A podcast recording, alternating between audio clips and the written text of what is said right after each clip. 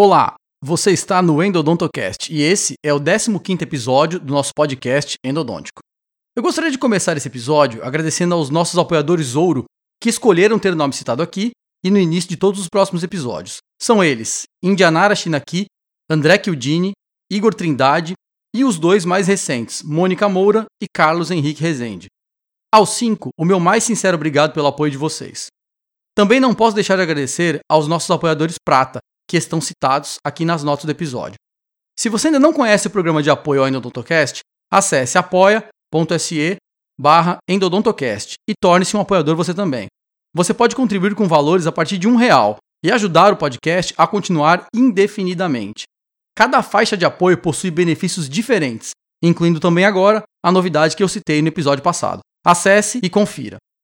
No episódio 13, eu criei o curso qual chamei de Projeto Viváqua VIP. É um projeto bastante ousado, destinado a qualquer aluno que desejar aprender mais a fundo sobre endodontia avançada. A experiência é totalmente individualizada e personalizada, com conteúdo selecionado para aquilo que você deseja e precisa aprender. E tudo isso em um ambiente especial com tudo o que precisamos à mão.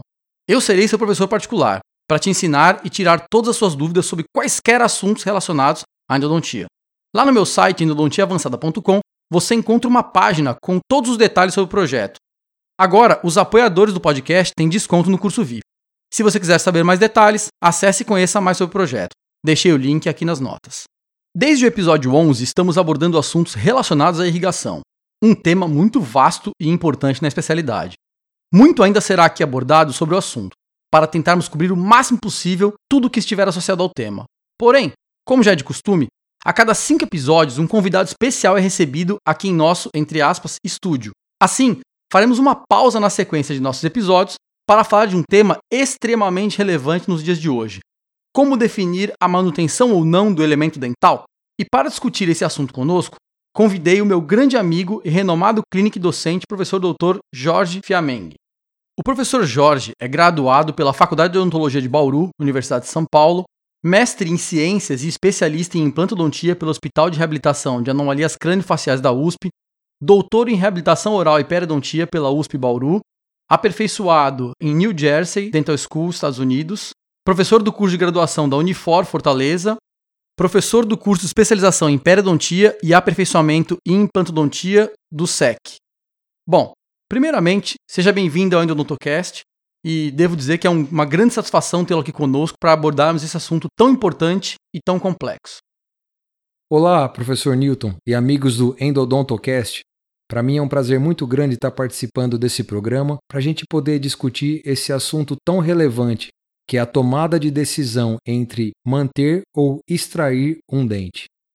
Acredito que a tomada de decisão entre manter ou extrair um elemento dental é um dilema do dia a dia do cirurgião dentista. Podemos ressaltar especialmente a expectativa do paciente, as condições periodontais, a condição endodôntica, aspectos restauradores e também outros fatores, como alterações sistêmicas do paciente. Bom, professor, eu acho que por ser um assunto tão complexo né, e com tantas variáveis, nós podemos eh, estratificar aí esses tópicos e começar a discutir um pouco cada um deles. O que, é que você acha? Com certeza, professor Newton.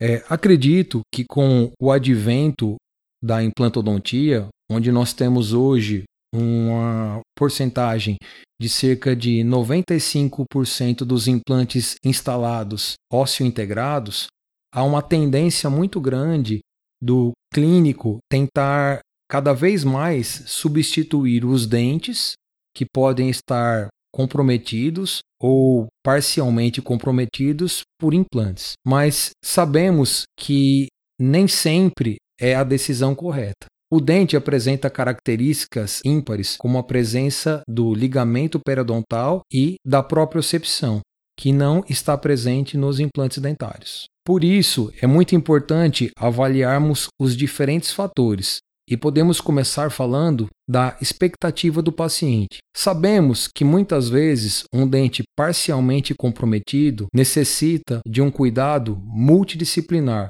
envolvendo tratamentos periodontais, muitas vezes tratamentos endodônticos, restauradores e depende muito da colaboração do paciente. Por isso, é importante que o paciente tenha o desejo de salvar o dente, para que o prognóstico seja melhor. Se o paciente chega ao consultório odontológico já pedindo para extrair o dente, com muita sintomatologia dolorosa e já não desejando manter esse dente na boca, é importante avaliarmos realmente e provavelmente tomarmos a decisão de extrair o dente. Bom, nós sabemos que além da expectativa do paciente, Existem outros fatores também que podem ser abordados nessa primeira conversa do paciente com o profissional. Professor, que outros fatores o senhor acha que são importantes já discutir com o paciente nesse primeiro contato? Boa pergunta, professor Newton. Além do desejo de manter ou extrair o dente, é muito importante a gente avaliar também se há um envolvimento estético. É, muitas vezes, alguns dentes que mesmo o paciente com desejo de salvar, eles já estão alongados, com raízes expostas, com perda óssea, onde o tratamento regenerativo seria muito difícil. Então, isso é muito importante também que a gente analise e mostre ao paciente, porque isso faz parte das expectativas dele. Muitas vezes o paciente, ele deseja também um resultado final que seja estético. Além disso, é muito importante explicarmos ao paciente o tempo que o tratamento irá levar e quanto o paciente irá gastar para realizar esse tratamento. Que muitas vezes um tratamento com implantes dentários, geralmente ele é mais caro do que um tratamento realizado para manter os dentes. E é importante também que o paciente ele tenha consciência. Se vamos manter um dente com um comprometimento periodontal, né, realizaremos um tratamento periodontal com uma esplintagem, é muito importante o acompanhamento se decidirmos por instalar implantes dentários, a cada seis meses, a cada quatro ou seis meses, o paciente ele deve ir a uma consulta de manutenção, porque também podemos ter problemas periodontais ao redor dos implantes, o que nós chamamos de periimplantites. Bem interessante. Um fator importante, eu acho que tem que ser discutido em seguida, é a condição periodontal desses pacientes. Existem muitos pacientes que procuram o nosso serviço, né, o serviço de profissionais, para manter os dentes na boca. E esses dentes têm condições periodontais adversas, às vezes com bolsas profundas, ou com mobilidade, perda óssea ou qualquer outro problema do nível periodontal. Queria que o senhor comentasse um pouquinho a esse respeito para deixar o ponto um pouco mais visível para quem estiver nos ouvindo. Tudo bem, professor Newton, vamos lá. Queria muito aqui lembrar da importância da especialidade periodontia, né? que ela é a base de todas as especialidades. Então, é o endodontista, o implantodontista, o orto, a dentística devem procurar sim o periodontista para que haja um trabalho em conjunto e com certeza obterão mais sucesso nos casos. Em relação às condições periodontais, todos esses fatores, eles são muito importantes de serem analisados, tá certo? Não individualmente, mas em conjunto. Então, não significa que iremos extrair um dente só porque ele tem um pouquinho de mobilidade, uma mobilidade mais acentuada, tá certo? É, existem dentes com profundidade de sondagem entre 5 e 6 milímetros que nós podemos realizar tratamento como raspagem, raspagem subgengival, se for o caso, realizar uma esplintagem.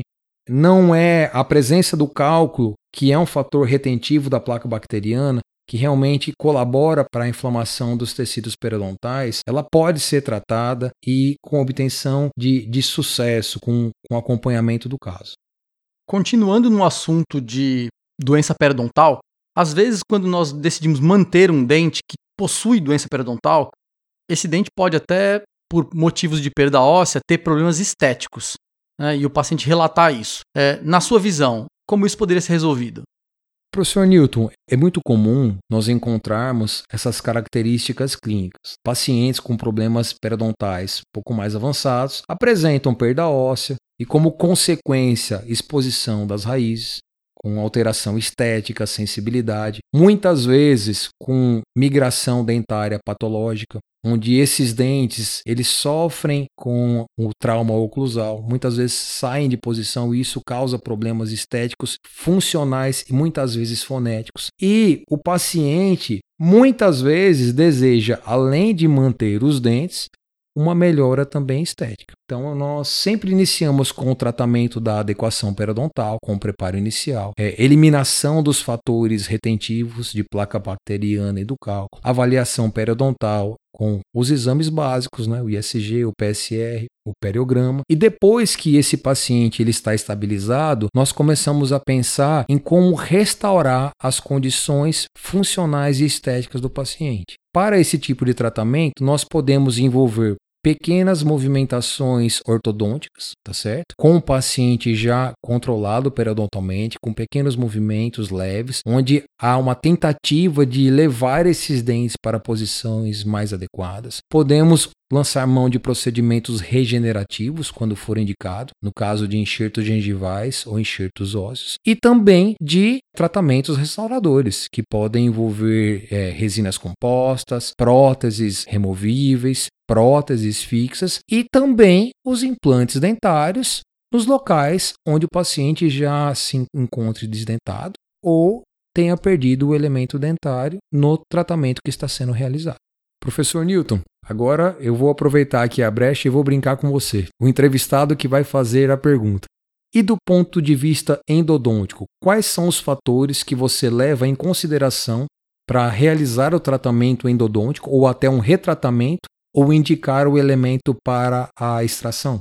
Bom, professor, essa é a minha especialidade aí, né, onde a gente tem trabalhado ao longo dos anos, como nossos ouvintes já conhecem, e esse é um ponto muito importante da manutenção do elemento dental, porque a endodontia é um dos tratamentos mais complexos que devem ser feitos num, num elemento dental. Principalmente esses elementos dentais que já têm problemas prévios, eles têm que ser muito bem avaliados para saber a real necessidade do tratamento endodôntico e a real é, chance de esse tratamento ser bem sucedido.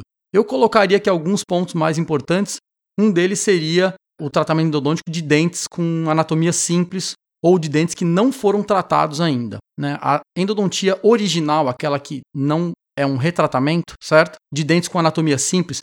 E eu estou dizendo anatomia simples, mas pode inclusive até ser um, um dente posterior que tem uma anatomia mais é, comum esses dentes eles têm uma chance muito grande de sucesso. Obviamente, estou falando aqui de tratamentos feitos por especialistas experientes, que é uma coisa que eu acho que a gente vai comentar um pouco mais lá na frente. Então, esses dentes com anatomias previsíveis, feitos por profissionais experientes, com equipamentos adequados, depois eu vou comentar um pouquinho mais sobre isso, eles têm um índice de sucesso da ordem de 95% para mais. Ou seja, bastante interessante o, o resultado desse tipo. Agora, se eu tenho um dente já com extensa destruição coronária, se eu tenho um dente com trincas ou com fraturas, se eu tenho um dente com tratamento endodôntico prévio, já com falha, com abscesso, com fístula, isso tudo acaba gerando um, uma dificuldade muito maior de você manter o dente com um adequado tratamento endodôntico. Então, um dente contaminado, dentes com lesões muito grandes, sempre acabam gerando mais problema. Ou seja, é interessante averiguar de forma geral as condições endodônticas daquele caso. E, obviamente, como um tratamento endodôntico tem um custo normalmente alto, é, um retratamento tem um custo ainda mais alto. Se isso não pudesse traduzir em um índice de sucesso de alta porcentagem, às vezes não vale a pena manter esse dente e refazer todo esse protocolo. Ainda teria um terceiro ponto a ser discutido, que seria como vai ser feita a restauração desses dentes. Isso é muito importante, porque se o dente não precisar de prótese nem de pino, então é mais fácil decidir, porque você pode simplesmente a baixo custo restaurar esse dente com resina composta e acompanhar o caso por algum tempo. Se nesses meses, né, onde o dente foi acompanhado, não houve nenhum problema, simplesmente estende-se essa preservação, mantendo o dente do paciente na boca. Agora, quando a gente tem dente com extensa destruição coronária e eu preciso obrigatoriamente colocar um pino, normalmente hoje a gente coloca de fibra de vidro, e uma restauração extensa de resina, ou uma prótese indireta, uma prótese fixa, por exemplo, uma, uma coroa total, aí você tem mais custos associados do pino, da prótese, tratamentos mais complexos, mais demorados e, obviamente, o, valor total disso vai ficar um pouco caro em relação ao tratamento que eu citei inicialmente. Ou seja, além de toda a parte periodontal do dente, que obviamente tem que estar tá controlável, que foi comentado até agora, a parte endodôntica, ela também precisa ser vista com olhos detalhistas, para que você indique para o paciente uma coisa que realmente vai fazer bem para o caso dele e não simplesmente tentar salvar um dente que às vezes não tem mais o porquê de ser salvo. Acho que é mais ou menos por aí para não estender muito. Eu gostaria de finalizar essa primeira parte da entrevista parabenizando o professor Jorge e agradecendo a presença aqui no nosso podcast. Professor Newton, para mim foi um prazer muito grande estar aqui conversando com você e com os seus ouvintes e me sinto privilegiado pelo convite. No próximo episódio, o professor Jorge continuará aqui conosco abordando ainda o mesmo tema: como definir a manutenção ou não do elemento dental. Eu vou deixar aqui nas notas do episódio alguns outros links de curso para os que se interessarem. Para aqueles que desejarem entrar em contato comigo, tirar dúvidas ou dar sugestões, é só escolher o meio preferido, você já sabe onde, aqui nas notas do episódio. Não se esqueçam de me adicionar nas redes sociais, vocês vão gostar das postagens regulares voltadas para a endodontia. E assim chegamos ao final de outro episódio, desejando a todos um ótimo conhecimento para determinar os fatores que escolherão a manutenção ou não do dente na cavidade oral. Um grande abraço e até o próximo episódio.